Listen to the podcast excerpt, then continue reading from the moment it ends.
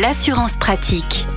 Normalement, ça ne doit pas arriver et pourtant, on est encore euh, quelques-uns à tomber parfois en panne d'essence euh, avec son véhicule et justement en matière d'assurance automobile, qu'est-ce qui est prévu euh, dans le cadre de votre contrat? Eh bien, on va parler de tout cela avec Olivier Moustakakis, le cofondateur du site assureland.com qui nous a rejoint. Bonjour Olivier. Bonjour Arnaud. Alors, panne d'essence, assurance, quelle prise en charge? Alors, panne d'essence, là, c'est dans votre contrat, c'est la garantie assistance qui va jouer. Alors, assistance, il faut bien savoir que c'est pas forcément inclus dans votre contrat. Donc, si ce cas de figure est inclus au contrat, il n'y a aucun problème. Vous contactez directement votre service d'assistance. C'est pas le même numéro de téléphone. Donc, vous avez le détail sur votre carte verte. Donc, typiquement, vous les contactez et ensuite, en fonction des options que vous avez souscrites, bah, ils prendront en charge le dépannage, voire le prêt d'un véhicule si votre véhicule est immobilisé, l'envoi des pièces aussi euh, pour réparer le véhicule, etc. Alors, en ce qui concerne l'erreur de carburant, mhm. bien vérifier son contrat d'assistance parce que certains ne le prennent pas en charge. parce que ça entraîne des frais importants euh, Tout ensuite. À fait. Hein on considère en plus que c'est à vous de faire attention. Hein. Vous avez du diesel et vous mettez du super samplon. Euh, pareil, certains contrats le prennent en charge euh, pour nettoyer le moteur et, réparer le véhicule. D'autres ne le prennent pas en charge. Donc bien lire ce qui est garanti ou pas dans son contrat d'assistance. Un coût de dépannage, ça coûte en, moyenne une centaine d'euros Alors oui, alors sur les routes, c'est pas, il n'y a pas de réglementation, contrairement aux autoroutes. Voilà, et c'est ça qui est important de, bien préciser, hein, effectivement. nous sommes sur, sur SANEF.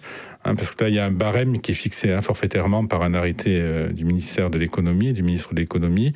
Donc en jour et en semaine, sur autoroute, 138 euros. À partir de 18 heures, on passe à 207. idem pour le week-end et les jours fériés. Donc il y a des dépanneurs agréés hein, pour euh, les sociétés d'autoroute. Donc c'est pas votre assistance qui interviendra, c'est le dépanneur euh, qu'aura mandaté la, la société d'autoroute. Et ensuite, il se mettra en rapport avec votre assistance pour régler justement les, les, frais. Et attention parce que tomber en panne sur l'autoroute, ce n'est pas autorisé sanctionné. Exactement. Hein, le code de la route sanctionne en cas de panne d'essence sur autoroute. Hein, le conducteur s'expose à une amende de 35 euros qui peut être majorée à 75 euros, voire 135 si le véhicule en plus est mal stationné. Olivier Moustakakis, merci beaucoup pour euh, tous ces précieux conseils. Vous êtes le cofondateur du site assureland.com et nous vous retrouvons la semaine prochaine. Bonne journée Arnaud.